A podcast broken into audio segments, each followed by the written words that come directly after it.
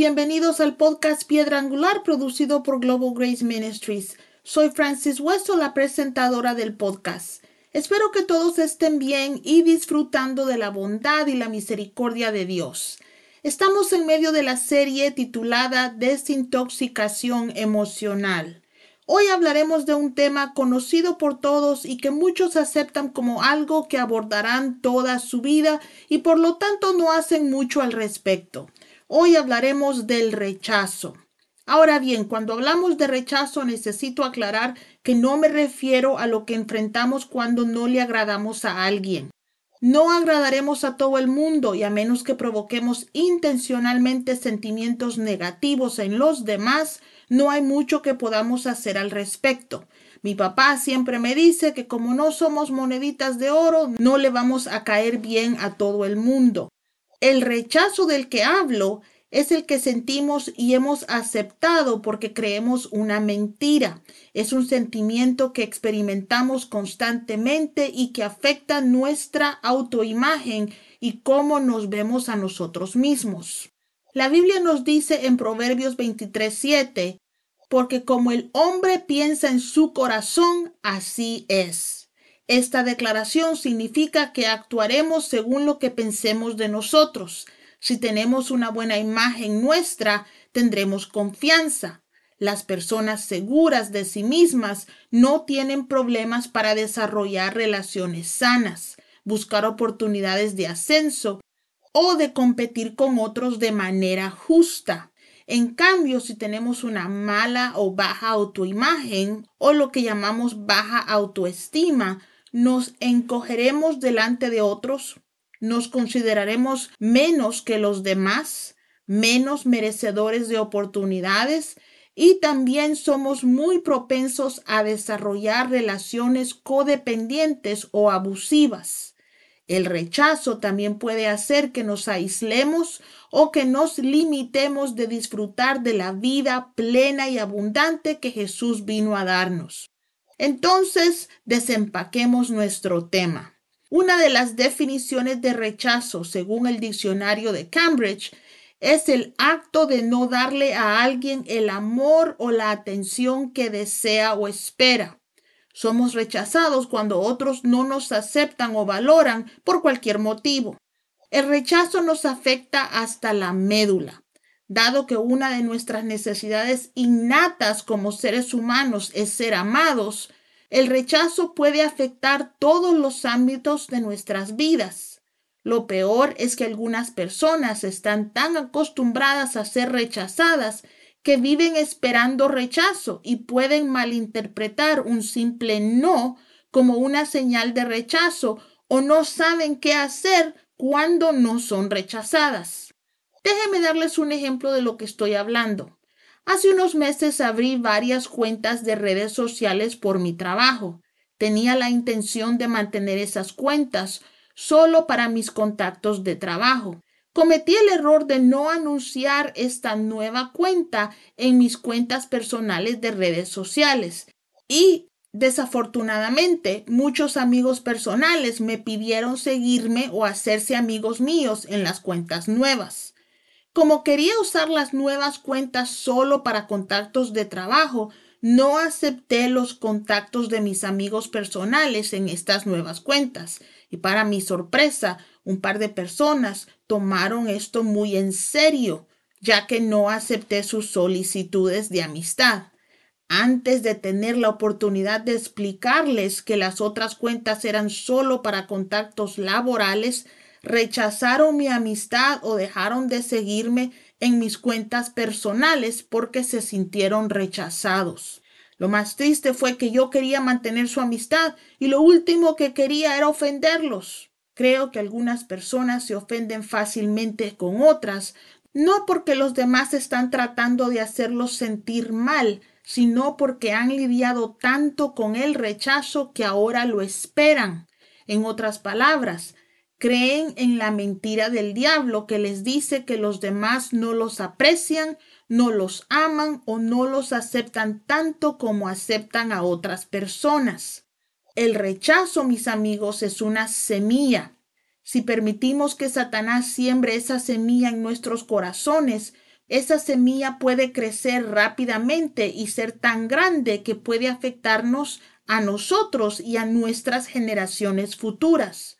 Lo peor es que Satanás es astuto y siembra semillas de rechazo, no en corazones fuertes y maduros, porque sabe que esos corazones no permitirán que el rechazo crezca en ellos. Él siembra semillas de rechazo principalmente en corazones jóvenes e inmaduros.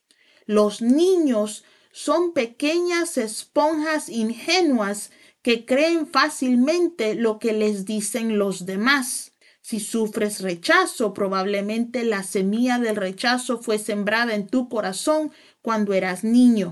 Por eso debemos tener mucho cuidado con lo que le decimos a los niños. Por favor, ahora no escuchen lo que no estoy diciendo. Algunos padres de hoy tienen miedo incluso de decirle no a sus hijos y no los disciplinan porque ven la disciplina como algo negativo.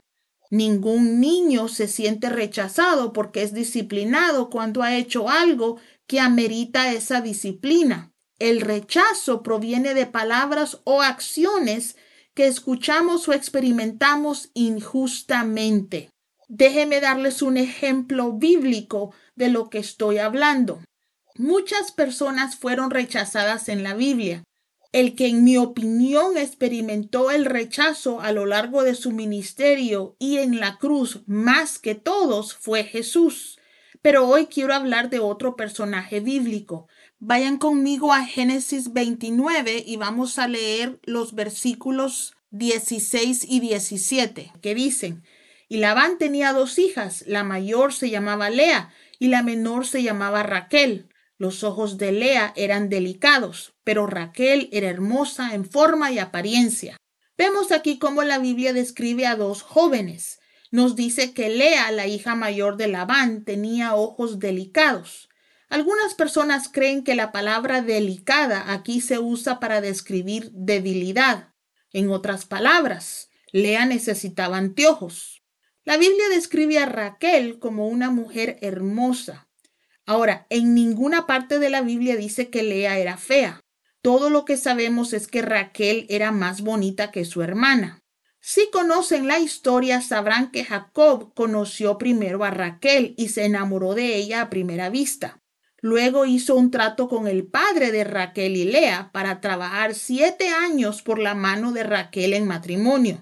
Como era costumbre que la hermana mayor se casara primero, Labán hizo algo horrendo. Vayan conmigo al mismo capítulo 29 de Génesis y vamos a leer los versículos del 21 al 25 que dicen, Entonces Jacob dijo a Labán, Dame mi esposa porque mis días están cumplidos para ir a ella. Y reunió Labán a todos los hombres del lugar e hizo un banquete. Aconteció que al atardecer tomó a Lea su hija y la trajo a Jacob, y él fue hacia ella. Y Labán dio a su sierva Silpa a su hija Lea por sierva. Y aconteció que por la mañana, he aquí, era Lea. Y dijo Jacob a Labán, ¿qué me has hecho? No te serví por Raquel. ¿Por qué pues me has engañado? Vean cómo el diablo usó a Labán. No solo le mintió a Jacob, sino que también humilló a Lea y puso enemistad entre Lea y Raquel, todo por una decisión tonta.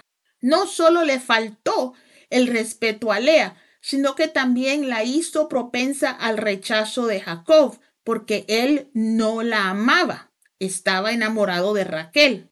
Y también la hizo propensa al rechazo de su hermana, porque ésta le quitó a Jacob.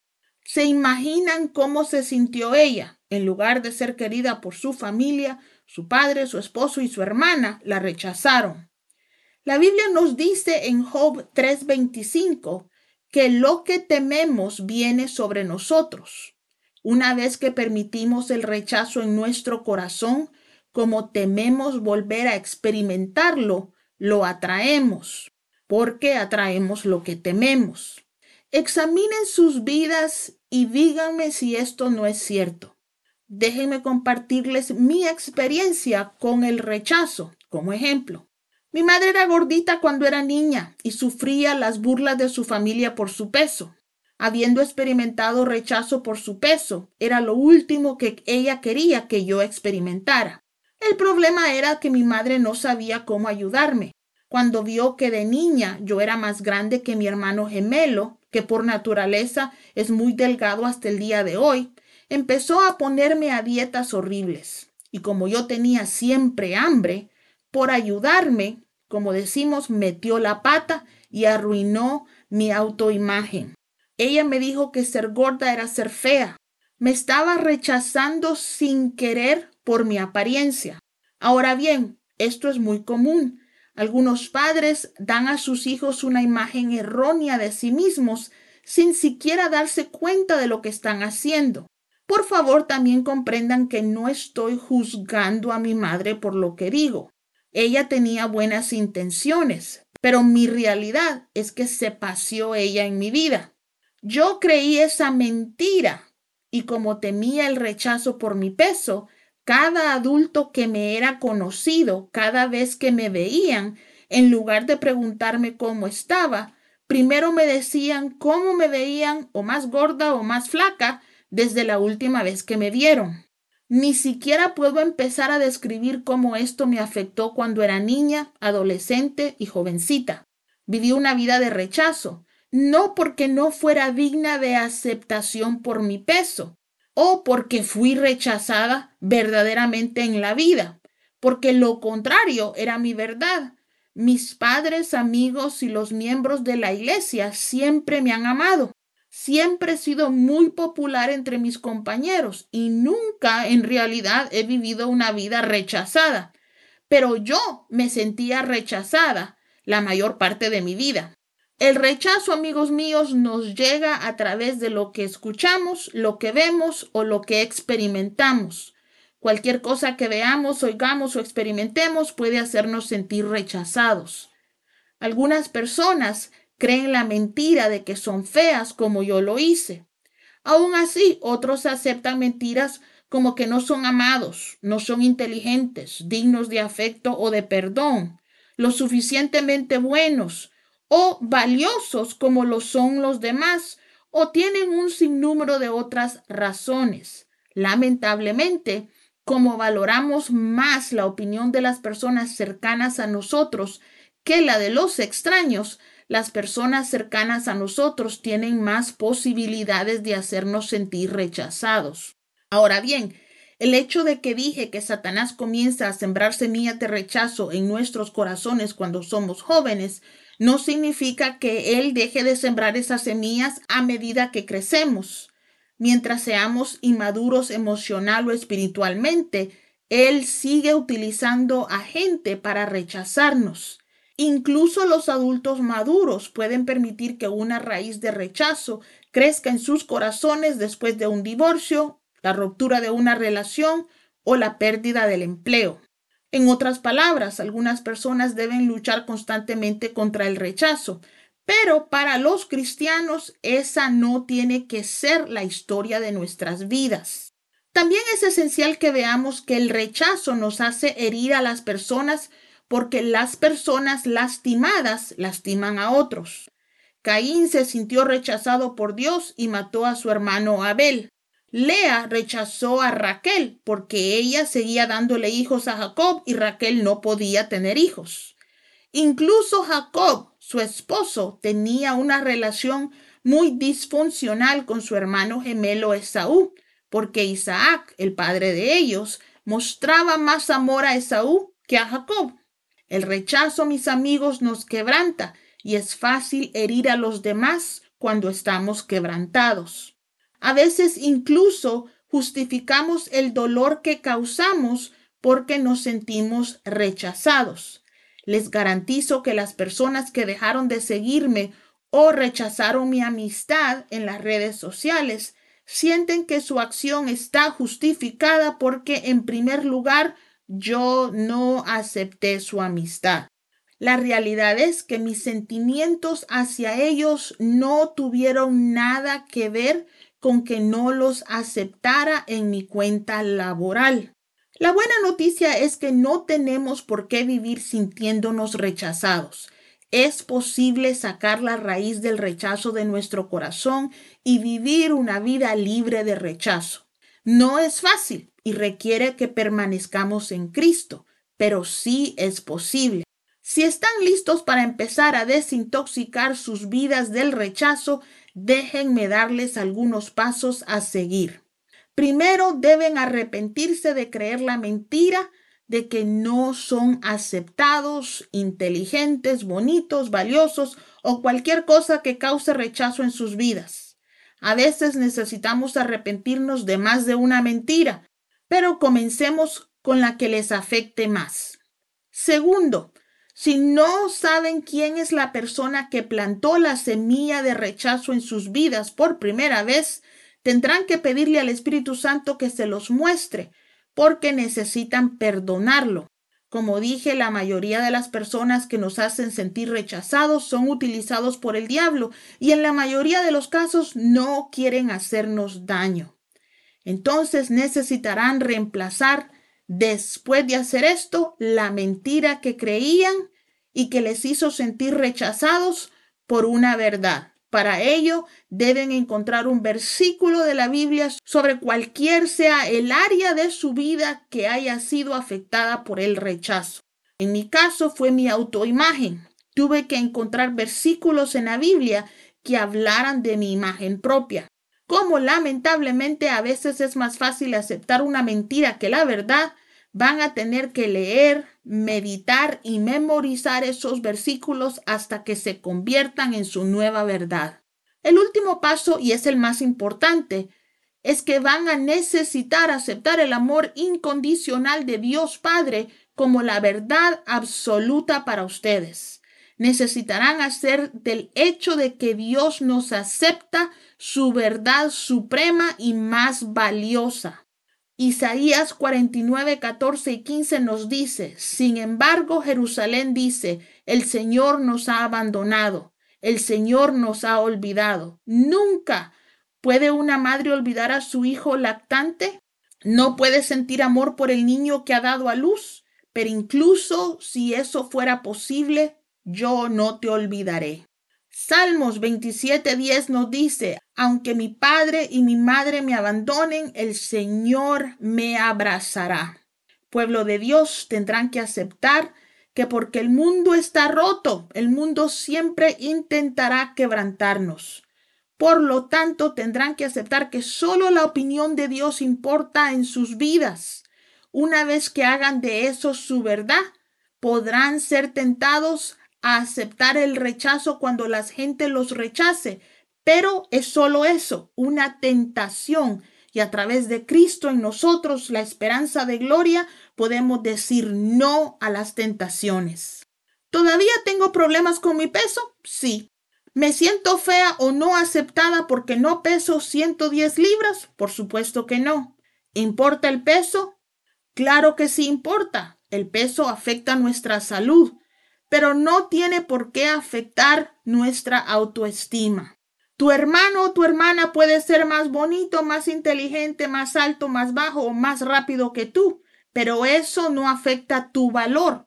De igual manera que el hecho de que tú puedas ser más bonito, más alto, más bajo o más rápido que otras personas no te hace más valioso que ellas. En lo que a nosotros respecta, el único con quien debemos compararnos es con Cristo, quien nos ama sin importar cómo nos veamos, hablemos y tampoco se preocupa por nuestro coeficiente intelectual. Cuando aceptas que vales la sangre de Cristo, no hay nada que el diablo pueda hacer para alterar tu valor. Cuando aceptas que Dios dio a su Hijo, que Jesús entregó su vida y que el Espíritu Santo soporta todos nuestros problemas porque nos aman, ¿a quién le importan las opiniones de otras personas? No me malinterpreten, todos queremos ser aceptados, valorados y amados, pero la verdad es que si sentimos que somos valorados y amados por Dios, seremos aceptados, valorados y amados por los demás. ¿Por qué les digo esto? Porque cuando te sientes amado, tú amas. Y como recibimos lo que damos, recibimos amor de vuelta. A veces mi familia me mira raro porque saben que no me importa lo que la gente piense de mí. Hago lo mejor que puedo para representar bien a Cristo siempre. Pero he aprendido que la opinión que la gente tenga de mí cambia todo el tiempo.